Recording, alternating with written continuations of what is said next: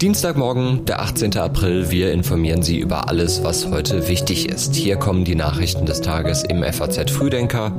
Schön, dass Sie mit dabei sind. Und darum geht es heute. Bundeskanzler Scholz hat den Schweizer Bundespräsidenten Berset zu Gast. Das EU-Parlament stimmt über eine Ausweitung des Emissionshandels ab. Und ein T-Rex-Skelett sucht ein neues Zuhause. Vorher kommen hier noch in aller Kürze die Meldungen aus der Nacht. Keine US-Subventionen mehr für E-Autos von VW und BMW. Die deutschen Autohersteller stehen auf einer Liste von Unternehmen, für die amerikanische Käufer keine Steuergutschriften mehr erhalten sollen. Das EU-Parlament verschärft Lobbyismusregeln. Als Folge des Korruptionsskandals können ehemalige Abgeordnete künftig erst nach einem halben Jahr als Lobbyist auftreten und sie verlieren ihre Zugangsrechte. In Hollywood könnten bald die Drehbuchautoren streiken. Seit Mitte März laufen ja Verhandlungen mit den Film- und Fernsehproduzenten. Sollten die scheitern, haben sich jetzt 98 Prozent für einen Arbeitskampf ausgesprochen. Rebecca Buchsein hat die Texte für den Newsletter geschrieben. Am Mikrofon ist Tobi Altehänger. Schönen guten Morgen.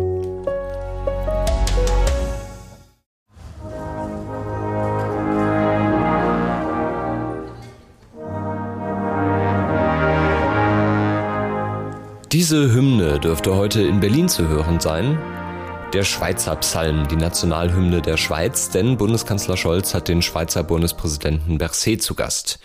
Bei dem Treffen dürfte es auch um den russischen Angriffskrieg gegen die Ukraine gehen, denn die Regierung in Bern ist so neutral wie eh und je und das verärgert zunehmend andere Länder. Da geht es zum Beispiel um das Thema Weitergabe von in der Schweiz hergestellter Munition an die Ukraine. Das ist nämlich nicht erlaubt, denn wer in der Schweiz Kriegsmaterial bestellt, der unterschreibt eine Verpflichtung, es nicht an kriegsführende Parteien weiterzuleiten. Deutschland, Dänemark und Spanien hatten eine Ausnahme beantragt, diese Anträge wurden aber alle abgelehnt. Deswegen dürfte Olaf Scholz diese Frage wahrscheinlich ansprechen, denn Berlin will für die 34 an Kiew gelieferten Gepard-Panzer dringend fehlende Munition aus der Schweiz nachliefern. Die Chancen, dass das klappt, stehen allerdings nicht gut. Bundespräsident Alain Berset hat erst kürzlich in einem Interview gesagt, er spüre in gewissen Kreisen geradezu einen Kriegsrausch. Und das besorge ihn sehr. Was der CDU-Außenpolitiker Roderich Kiesewetter dazu der Frankfurter Allgemeinen Sonntagszeitung gesagt hat, ein Link gibt es in den Show Notes. Massiver Ausbau der erneuerbaren Energien, das ist die Richtung, in die alle gehen. Das sagt die EU-Kommissionschefin Ursula von der Leyen gestern bei einer gemeinsamen Pressekonferenz mit CDU-Chef Friedrich Merz. Und heute geht es auch im EU-Parlament darum, wie die Energie- und Klimapolitik in der Europäischen Union umweltfreundlicher werden kann.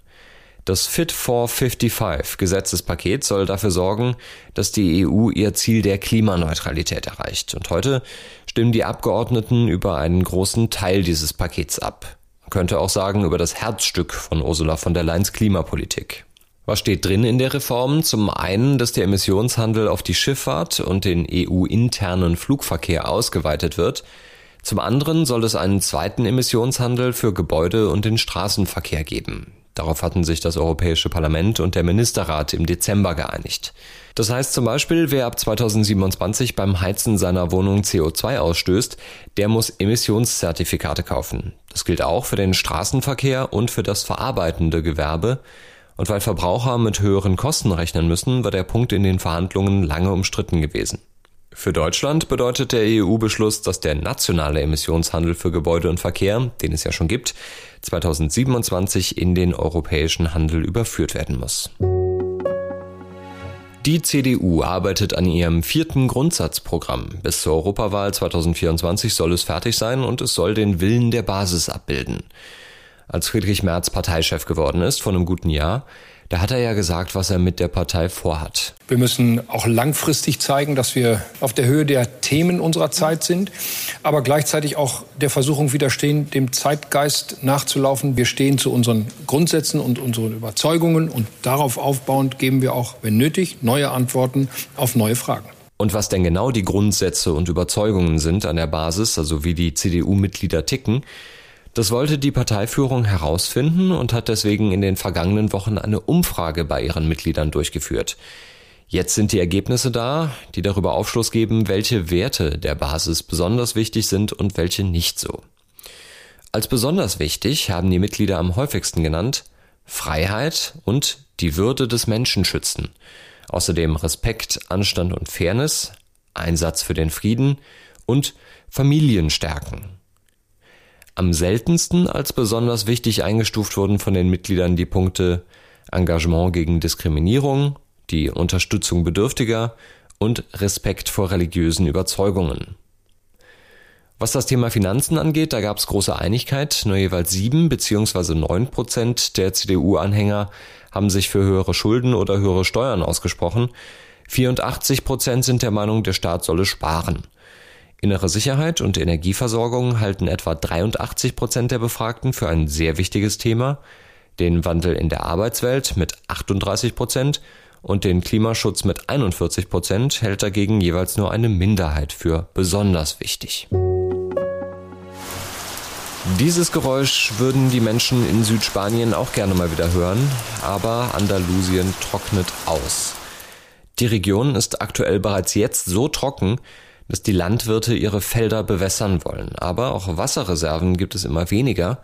Künstliche Seen sind nur noch zu 29 Prozent gefüllt, in Katalonien sogar nur zu gut 25 Prozent.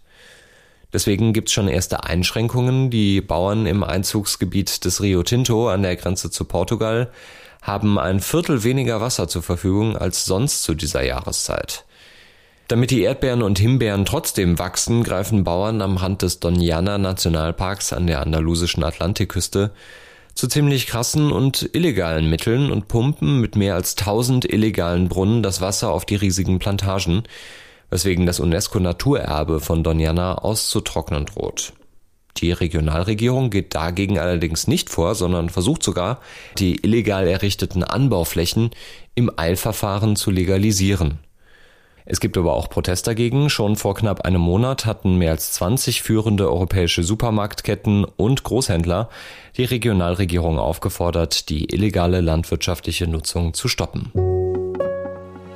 Falls Sie noch ein bisschen Platz in der Wohnung übrig haben, in Zürich wird heute ein Dinosaurier-Skelett versteigert. Ist aber mehr was für den Altbau. Fast 12 Meter lang und knapp 4 Meter hoch ist der T-Rex und rund 67 Millionen Jahre alt. Ganz günstig ist das Ganze nicht. Das Auktionshaus Koller schätzt, einen Preis von 5 bis 8 Millionen Franken erzielen zu können. Das Skelett von Trinity, so lautet der Name, ist aber nicht ganz im Originalzustand, denn nicht alle 293 Knochen stammen wirklich von einem, sondern von insgesamt drei verschiedenen Sauriern. Gefunden zwischen 2008 und 2013 in den US-Bundesstaaten Montana und Wyoming. Also das Trinity, das Dreifaltigkeitsskelett, heute zu ersteigern im Auktionshaus Koller in Zürich